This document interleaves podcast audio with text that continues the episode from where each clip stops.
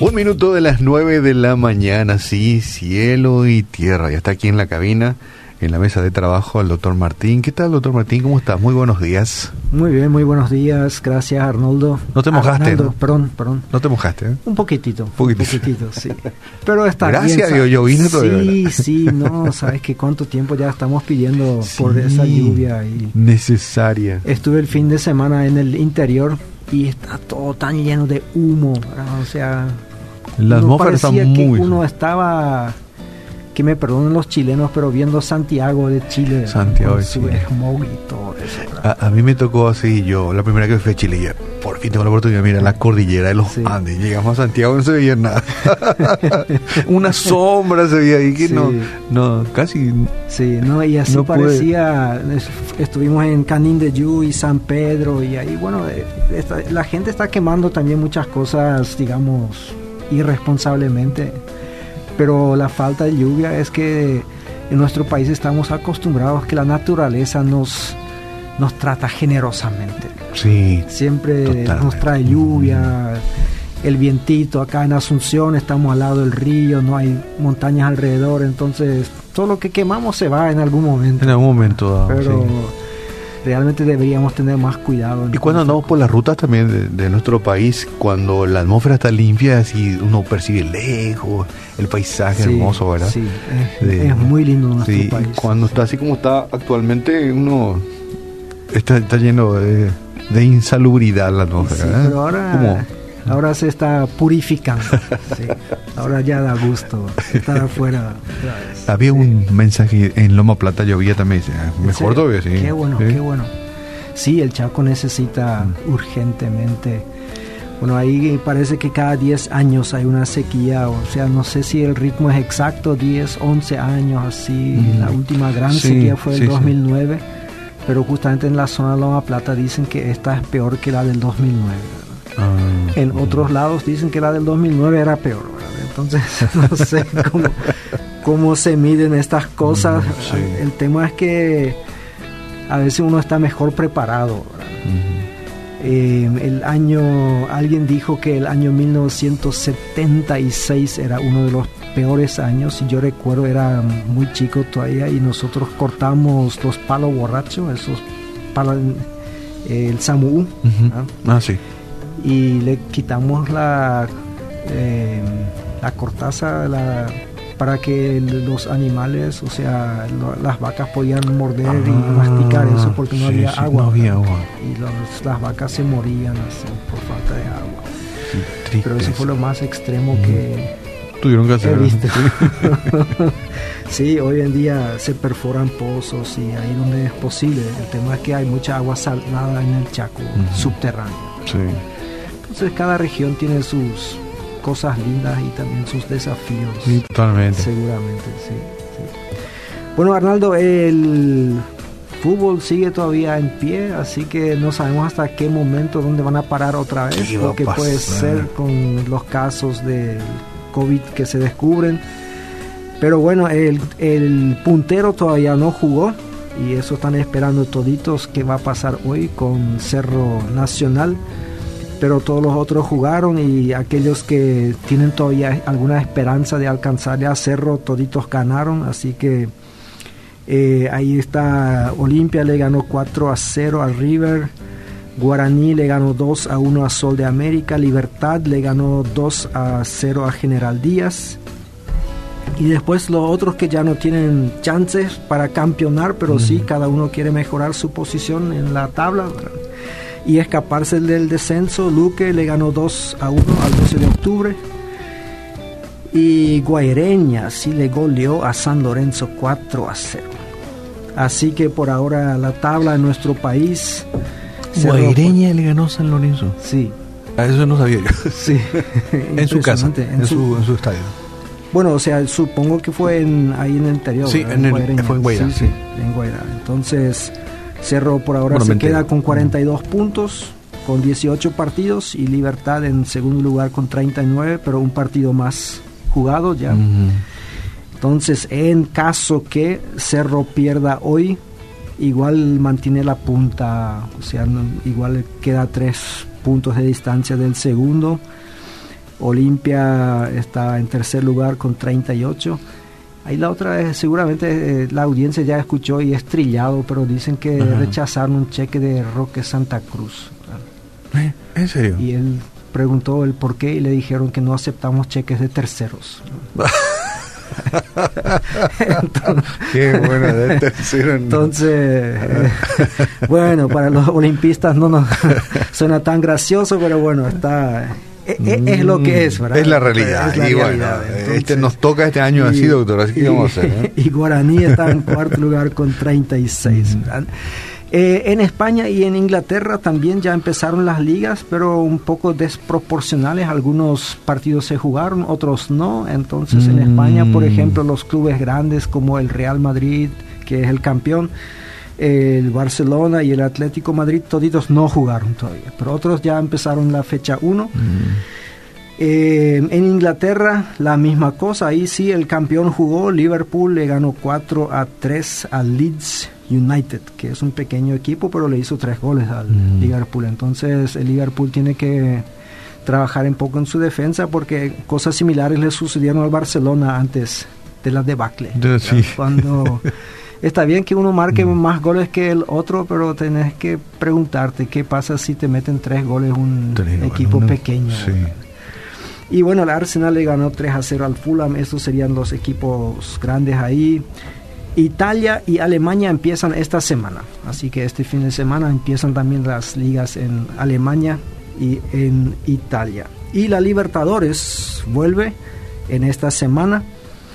Olimpia juega mañana contra el Santos de Brasil. Libertad juega el jueves eh, contra Boca Juniors. ¿Acá o allá? Acá en la Nueva Olla. Qué lástima que no se puede ir a ver. No se puede ir a mirar, sí. Viene. Boca Juniors a jugar y uno tiene que... Hay mucho dinero que se pierde en el fútbol, en esta... Porque eh, en Europa mismo, ¿verdad? Los estadios son enormes, llenos y ahora están vacíos. Sí, el tema es que las entradas mismas, por lo menos en el teatro europeo, como lo voy a decir, solamente mm. eran el 15 al 18% de, de las ganancias. Ah, ya, ya. O sea, es, lo que entra eran los socios. Es importante, ¿verdad? Pero no, los derechos de televisión, las mercaderías y todo eso es lo que más... Más ingresos producen. Sí. Ah, entonces... O sea, por ejemplo, el, el sueldo de, de Messi, eh, lo voy a decir ahora de una forma un poco exagerada, se genera con la venta de las remeras que tiene Messi atrás. En serio. Tanta, mm. Hay millones de personas en el mundo que quieren tener una remera de que digan Messi Y obviamente la remera en sí cuesta 5 dólares, pero le venden a 50. Entonces, eh, genera mucho dinero. genera mucho dinero esto. Eh, por eso cuando un jugador importante está en tu club, eso aumenta las ventas de todo lo que sea indumentaria, ah, recuerdos, fotos, lo que sea. Entonces genera muchos ingresos adicionales. Por eso los jugadores eh, en muchos casos dicen, bueno, yo valgo tanto y porque yo le traigo tanta plata al club. Y, mm, mm. Ah, es por eso lo que le pagan tanto. Uno dice, ¿qué iba a hacer con tanto dinero? ¿verdad? y sí, o sea, el, obviamente es un ingreso importante, pero acá en nuestro medio hay algunos clubes en donde yo sospecho que están felices por la pandemia, porque antes atraían 50 personas nomás. Igual más. Y, ahora esos 50 no pueden ingresar, pero tienen se les da una ayuda de parte de la Conmebol o de parte de la APF, todo lo que son, hoy en día lo que más ingresos genera a los clubes en todo el mundo son los derechos de televisación. Televisación, sí. Entonces ahí es donde realmente se factura. Toda la plata ahí. Sí, sí. Y los sponsors, eso que... Y los sponsors, claro, sí, sí, Este, productos en sus remeras, sí, ahí hubo hace algunos años una situación interesante que probablemente te acordás que el Barcelona tenía UNICEF. Sí, sí, sí. Yo siempre decía, UNICEF es una, la Organización Mundial para la Niñez. ¿Cómo ellos le van a dar plata a un club grande en vez de ocuparse de los niños? Hasta que me di cuenta, o sea, cuando a mí me intriga algo, trato de investigar. Ah, qué bueno, está bien. ¿Cómo es la cosa? Y había sido que era al revés. El Barcelona le pagaba a la UNICEF, o sea, le, le apoyaba a la UNICEF. Para usar y, su... Y su ellos logo. usaban, o sea, era un negocio redondo para la UNICEF. Se hicieron co- conocer en todo el mundo. Aquellos que no habían escuchado UNICEF, Sí. ahí a partir de ahí ya sabían. Y aparte de eso recibían dinero. Qué porque es una organización sin fines de lucro. ¿sí? El Barcelona, Sí. obviamente, habrán tenido algún fin publicitario. Publicitario, sí, sí, nosotros somos tan buenos, ah, le apoyamos a aquellos y, y no cobramos de ellos. Ah, Sería como si Olimpia de repente juega con Obedira en su remera, En su remera, su sí, camiseta. sí. Y nos da plata a Y nosotros. nos da plata acá. Qué bendición. Sí. Qué lindo sería. bueno, eh, Arnaldo, si vos querés alguna vez que, que tus amigos no cristianos te citen la Biblia, hay un truco muy simple para hacerlo. Contame. Mm. Tenés que decirle nomás que el, el comportamiento de alguien de ellos o de alguien que ellos conocen es pecado. Usar esa palabra, Ajá. pecado. eso Pecado. o de algún la persona que aparece en la televisión, algo así, lo que este hace es pecado. Mm. Hay casi seguro que te van a citar Mateo capítulo 7, versículo 1. No juzguéis. Y van a decir que Esto no hay que Biblia, juzgar. en estos momentos uno sabe la Biblia. Ah, Y en Mateo capítulo 7, eh, esto es, la vez pasada estuvimos hablando de las leyendas urbanas. Sí. Y una de las leyendas urbanas es que Jesús nos manda que no debemos juzgar y los cristianos no debemos juzgar. Y a primera vista puede parecer cierto, pero hoy quiero con la audiencia investigar un poco más qué es lo que la Biblia dice. Yo creo que Jesús Mm. juzgaba constantemente y él espera Sí. que nosotros hagamos lo mismo. Sí. La pregunta no es si debemos juzgar o no juzgar, sino cómo juzgar. Pero vayamos a, a la palabra de Dios en Mateo capítulo 7, versículos 1 en adelante. Dice, no juzguen a nadie para que nadie los juzgue a ustedes, porque tal como juzguen, se les juzgará, y con la medida que midan a otros, se les medirá a ustedes. ¿Por qué te fijas en la astilla que tiene tu hermano en el ojo y no le das importancia a la viga que está en el tuyo? ¿Cómo puedes decirle a tu hermano, déjame sacarte la astilla del ojo cuando ahí tienes una viga en el tuyo? Hipócrita, saca primero la viga de tu propio ojo y entonces verás con claridad para sacar la astilla del ojo de tu hermano. Hay una cosa que nosotros hoy en día entendemos mal desde mi punto de vista y es la palabra tolerancia. Cuando se acuñó el término, la tolerancia es muy importante. Todos los cristianos deberíamos tenerla.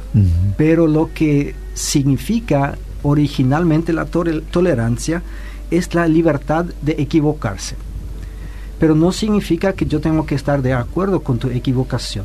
O sea, la Mm, tolerancia mm. significa que uno le da al otro la posibilidad de expresar su opinión y ahí uno puede discutir sobre los pros, los contras, cada uno puede exponer sus puntos de vista. Cuando nosotros hablamos de tolerancia religiosa, nosotros no estamos, o sea, eso es lo que los evangélicos hemos pedido en muchos países por mucho tiempo, especialmente aquellos que en América Latina y hoy en día en, en otros países, porque la mayoría de los países 100 años atrás tenían una sola religión declarada, religión del Estado. Sí. Y entonces a pesar de que se decía, por ejemplo, que el cristianismo es la religión oficial del Estado, significaba una expresión del cristianismo, pero no las otras. Sí. Entonces los evangélicos en muchos países han luchado para lograr, eh, la- en primer lugar, la tolerancia religiosa. ¿Qué significaba eso para nosotros? De que se nos deje tener nuestros templos, predicar y expresarnos así como nosotros pensamos que la Biblia lo está diciendo. Sí. Pero eso no significa que los otros no pueden hacerlo también. Y hasta el día de hoy en muchos países, en- hoy en día es, especialmente en países musulmanes y ex, o sea, países anteriormente comunistas o actualmente comunistas como China, eh, ahí eh, todavía están, oficialmente dicen que tienen libertad religiosa, o sea, están tolerantes hacia otras expresiones, pero todos aquellos que viven ahí, o sea, los que son cristianos, dicen que la cosa no es así. No están así. Y lo mismo en India, en donde no hay musulmanes, tanto el tema no son los musulmanes, sino los hindúes, que ahora tiene un presidente bastante nacionalista que quiere convertir a todo el mundo al hinduismo. Y algunos piensan que la mejor forma de hacerlo es prohibir las otras religiones. Entonces el, ser humano vuelve a caer repetidamente en sus propios errores. Pero ¿qué significa hoy la tolerancia? Hoy en día, y especialmente en países occidentales como Europa y Norteamérica, tolerancia significa de que cada uno puede pensar, creer, expresar lo que quiere y todo el mundo tiene que aplaudirlo. O sea, porque esto es la nueva tolerancia. Excepto aquellos que vienen de la antigua tolerancia. O sea, em, en Estados Unidos en este momento, dentro del ámbito universitario y cristiano, porque ahí estuve hace eh, el año pasado, todavía estuve pasando meses ahí, me di cuenta de que uno puede decir abiertamente, bueno, yo soy homosexual y la homosexualidad eh, yo nací con eso, Dios me creó de esta manera. Bueno, todos le aplauden. Pero si alguien dice, yo no creo que una persona nazca con eso, sino que es una decisión de por vida, entonces le critican, le crucifican. O sea, no, no literalmente, pero en, mm, la, en los medios sociales y todo eso. O sea, la tolerancia hoy en día es unilateral. Se espera tolerancia a todas las cosas que anteriormente mm. no eran toleradas, pero no a las, digamos, anteriormente eh. establecidas. Entonces, eh, si estamos a favor de la tolerancia, tenemos que decir, bueno, seamos todos tolerantes. O somos todos o no somos nadie. Y sí. Pero lo interesante es que la tolerancia en este sentido, en diciendo que todo vale, eh, y vos quién sos para decirme que esto no es correcto, solamente se aplica en el campo espiritual y en cuanto a los patrones morales. Fíjate, la tolerancia no se aplica en la ingeniería. Si un ingeniero dice, yo voy a diseñar este puente, este puente como yo quiero, Y, e ignora los cálculos necesarios y después dice, los vehículos ahora pueden cruzar, eh, bueno, la gente... Mm. Si por ejemplo en la matemática te dicen, bueno, siempre se dijo 2 más 2 son 4, pero a mm. partir de ahora, como mejor te parezca. Si para vos 2 más 1 son 3, 2 más 2 son 3, mm. bueno, esto es tu opinión, ¿verdad? Yo respeto. Eh, 2 más 2 son 5, está bien, aleluya, ¿verdad? El Señor te, lo reveló. Eh, en la medicina, fíjate si un médico te da, vos venís con, no sé cuál es el, problema, y el médico ahí te da una mano llena de pastillas y dice, toma la que querés, mm. la que más te conviene. Claro. ¿sí? Porque cada uno somos libres, decide ¿sí? En, en esto. Entonces yo creo que Jesús em, mismo juzgaba muchas veces y él espera que los sus discípulos hagan lo mismo y la Biblia y Jesús nos dan una cantidad de principios de cómo hacerlo y nos dan el ente, si queremos llamarlo así, de qué manera debemos nosotros em, juzgar. Porque algunas creencias son verdaderas y otras son falsas, o sea, no se puede decir que todas las creencias son, son buenas, son buenas o son verdaderas. Por ejemplo, en el campo de la religión, bueno, no me gusta tanto hablar de la religión, pero de las creencias. Em, aquellos que de nosotros que nos decimos ser cristianos, al proclamar que Jesús es el único Señor y Salvador, esto es algo exclusivo. Y cuando a mí me acusan de ser exclusivista, yo digo, pero esta es la esencia no solamente del cristianismo, sino de cada religión. Los musulmanes también lo dicen, eso no significa que le voy a matar a los otros. Pero yo no puedo ser cristiano y decir, ah, bueno, pero seguramente todas las otras religiones también de alguna manera llevan a la salvación, porque eso contradice directamente lo que dice el libro sagrado que yo proclamo seguir. Sí, sí, sí, y lo mismo con los hindúes, con los budistas, y todo esto. Ciertas acciones según la Biblia son correctas y otras son incorrectas. No podemos decir que Ah, bueno, vos vivís con tu novia juntos, tienen relaciones sexuales. Ah, bueno, eso antes no era así, pero hoy en día no hay ningún problema. O sea, seguramente la Biblia ahí se equivocó, eh, está en el viejazo, eh, era otra cultura, eran otros tiempos. Antes nomás se fornicaba, hoy día ya no. Sí. Mm. Em, entonces, lo mismo deberíamos decir también del asesinato y de la mentira y del adulterio y de otras cosas. O sea, es mi pregunta. Eh, algunos dicen en un caso, eh, vos sabes que el presidente de Estados Unidos oficialmente apoya a los cristianos. ¿Qué digo? ¿Por qué digo oficialmente? Porque él mismo no lleva una vida cristiana para nada. Pero tiene algunas, eh, apoya algunas ideas que los cristianos, que a ellos les gusta, por ejemplo, está en contra del aborto, está en contra del matrimonio gay, como se lo suele llamar así, eh, otros lo llaman matrimonio igualitario y ahora, aprovechando este año, porque es un año de elecciones en Estados Unidos, entonces él apoya que las iglesias puedan abrirse a, los cultos. Y los cristianos en masa aplaudiéndole, dice, este es el presidente que el mm. Señor nos envió. A pesar de sus fallas morales, a pesar de sus miles de mentiras. Entonces alguien le preguntó a, a un cristiano ahí, y él dijo, bueno, yo hago como Jesús. Ah, bueno, ¿cómo hacía Jesús? No? Jesús no juzgaba. Ah, bueno, ¿dónde? Y él dice, ¿te acordás de esta historia en donde le trajeron a una mujer a Jesús captada en adulterio? Y Jesús le dijo, bueno, el que te esté sin pecado, que tire la primera piedra. Y toditos se fueron y después le dijo a la mujer, eh, yo tampoco te juzgo. Entonces yo, ¿quién soy yo para juzgarle al presidente o a otros? Ahora, si nosotros nos miramos bien, esta historia está en Juan capítulo 8, dicho sea paso, Jesús sí juzgaba, y no solamente a la mujer, sino juzgaba a los otros también. Él decía, aquel de ustedes que esté sin pecado, tire la primera piedra. Ese es un juicio. Esto es un juicio. O sea, Él le está diciendo, cada uno de ustedes también tiene suciedad en su patio. Así que limpien primeramente ahí y el que te está todo limpio puede tirar. Mm. Después no le dice a la mujer solamente no te juzgo, sino anda y no peques más. Mm. Esto lo que hiciste es pecado. O sea, Jesús usó esta palabra que hoy en día es el tabú en, en tantas regiones, no se puede llamarle pecado más a nada. Y le dijo, o sea, no es que Jesús dijo, ah, no, acá no pasó nada, ¿verdad? Mm. Somos todos amigos, tienen opiniones diferentes. No, no, información falsa. Ustedes tienen pecado y ella también tiene mm. pecado. Y obviamente Jesús era la, persona más indicada para decir eso, ¿verdad?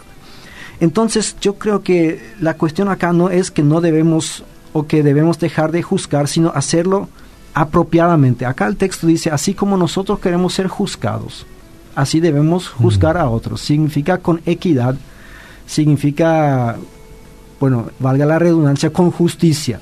¿sí? Em, lo que nosotros solemos hacer es ver el mal de los otros, o sea, engrandar un poco el mal de los otros, pero disminuir el, de nosotros. Em, algunas personas se recuerdan todavía en los años 80 había un predicador, un teleevangelista, como se les suele llamar a estos, estas personajes que lograron tener muchas horas en televisión y tener mucha audiencia y tener grandes iglesias y muchos ingresos, de nombre Jimmy Swaggart. Eh, él condenaba los pecados, especialmente los pecados sexuales, y con lágrimas en los ojos, porque a veces le llegaban así cartas de personas que decían, eh, ¿qué puedo hacer? Porque me descubrí que mi marido es infiel, entonces él ahí le choreaban las lágrimas y decía, bueno, y, cómo a él le dolía el pecado de la gente, hasta que se descubrió que él andaba con prostitutas. O sea, otros le enviaron detrás de él eh, los detectives, que a mí me dijeron que en guaraní hay un nombre para los detectives también. averiguaré. Entonces, eh, bueno, ellos averiguaron y descubrieron que, él andaba en estas cosas. Así que nosotros, los pastores especialmente, aquellos que hablamos en público, aquellos que hablamos del púlpito, debemos saber de que a nosotros se nos, así como nosotros medimos a otros, Mm. así se nos va a medir a nosotros. Sí, Pero esto no significa, ah, bueno, entonces vamos a dejar de medir, sí. Porque esto no, no es la solución. Porque entonces nosotros dejamos que la gente siga en su camino erróneo. Mm. ¿Y qué clase de guía somos nosotros si dejamos, ah, no, vos te vas al precipicio, pero te voy a dejar nomás, porque eh, ¿quién soy yo para meterme En ahí? tu vida, en tu vida, ¿verdad? sí. Le- lo dejamos así. Lo que Jesús acá dice, primero la viga en tu ojo. O sea, primero hace, Un autoexamen. hace- hacemos limpieza y después la astilla. No dice, ah, no, quédate con la viga y déjale al otro su astilla, porque la astilla es mucho más pequeña que la viga. Sí. No, no, él dice una cosa detrás de la otra. Y yo diría que debemos, no deberíamos juzgar a menos que Dios haya hablado claramente. ¿Qué quiero decir con eso? A veces nosotros los cristianos en nuestro afán em, proclamamos pecados sobre algo que la Biblia de repente no, no lo dice tan claramente. Em, uno de los ejemplos, eh, en- nosotros tenemos en 1 Corintios 6, el tem- eh, habla del templo, que nuestro cuerpo es el templo del Espíritu Santo. Mm. Bueno, pero lo que esto significa, ahí los cristianos tienen opiniones diferentes. Nosotros en nuestro país, los creyentes evangélicos por lo menos, pensamos que eso significa no tomar bebidas alcohólicas y no fumar. Eh, y es- yo personalmente estoy de acuerdo, ¿sí? Pero yo sé que en otros países, en Alemania por ejemplo, ellos no entienden en- con eso de que no hay que tomar bebidas alcohólicas. Para ellos la cerveza es casi tan sagrada como para nosotros el tereré. y a veces cuando hemos discutido cosas, ellos nos dicen, pero a mí me parece que el mate para vos también es adictivo, porque yo digo, no, el tema es la adicción y cosas donde Sí, lleva sí. El, el alcohol. Por eso a veces cuando hago un viaje al extranjero trato de no llevarme el mate ni el tereré a ver si puedo sobrevivir una semana sin esto. ¿verdad? Y tengo que confesar que me falta ahí, o sea, me gustaría tenerlo. Pero para otros significa eso, eh, hay pastores que con, no sé si llamarlo toda descaradurez, están denunciando el alcohol y, y el tabaco porque van en contra del templo del Espíritu Santo, pero mientras tanto tienen una variga del asado Mm, y de la chipa y de todo lo que comieron en su vida que Mm. uno se pregunta, ¿será este el templo del Espíritu Santo? O sea, no sé si le gusta vivir en la gordura que nosotros, o sea, cuidemos el cuerpo, Sí. pero cum- cuidémoslo completamente. Completamente, ¿verdad? sí. Entonces, para algunos significa hacer ejercicios. Pero otros otra vez dicen, no, pero qué clase de... A mí, por ejemplo, cuando yo era, como suelo decir en mi primera vida, era futbolista, y había gente que con el mismo versículo me decía, no, no, no estás cuidando el cuerpo, estás destruyendo el cuerpo, porque de repente tuve cirugía de la, de la rodilla, del menisco y cosas así. Entonces la gente interpreta de forma muy diferente Ah, el mismo versículo. sí. ¿sí? Para algunos es esto, para otros es la otra.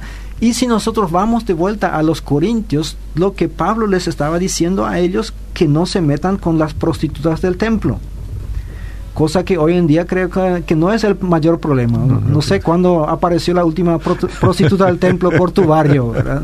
No, no, Eh, no, no las conocemos. Y, y- y sí, e- esto era el problema de los corintios. Sí, tiempo. Pero nosotros hoy en, en día interpretamos para nosotros y está bien. O sea, eso es justamente lo que debemos, eh, de- lo que debemos hacer. En 1 Corintios capítulo 5, eh, veo que el tiempo se está acabando así en un minuto. Ahí Pablo dice que no debemos juzgar a los no cristianos, sino a los cristianos. Porque dice que no podemos aplicar criterios cristianos a gente que no es de Cristo. Mm, sí. O sea, eh, ¿qué, qué vas a esperar de un político que no es creyente? ¿Qué, qué vas a esperar de un policía que, que no es cristiano? ¿Qué vas a esperar de la gente que no conoce a Cristo y no conoce la Biblia? Y nosotros a veces exigimos de ellos que se comporten bíblicamente. Sí, sí, sí. Eh, solemos decir que debemos odiar el pecado, pero amar al pecador. Yo siempre considero eso difícil. ¿Cómo vas a separar una cosa de la otra? Porque eh, odiar el, el adulterio, pero amar al adúltero, porque e- este es el tipo que Mm. cometió adulterio.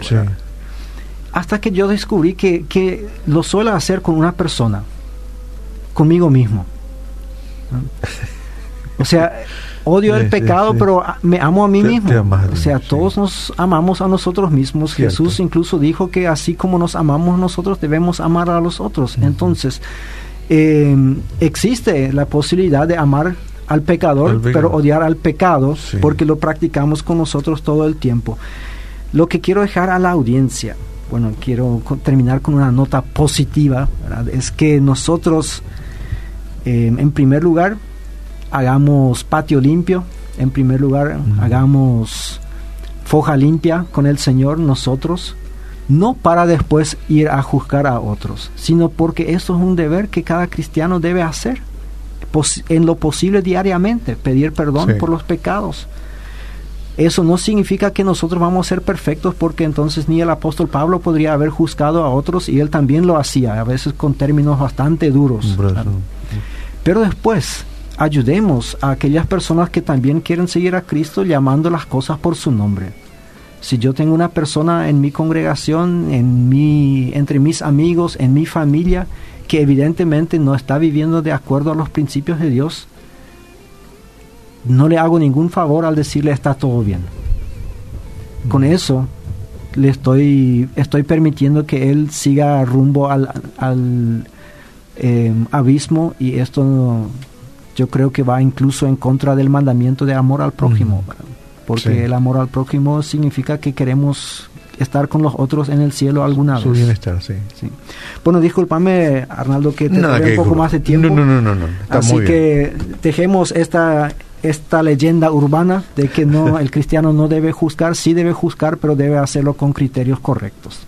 Muchísimas gracias. Bueno, así estuvo con nosotros el doctor Martín. Gracias, el próximo lunes nos volveremos a encontrar.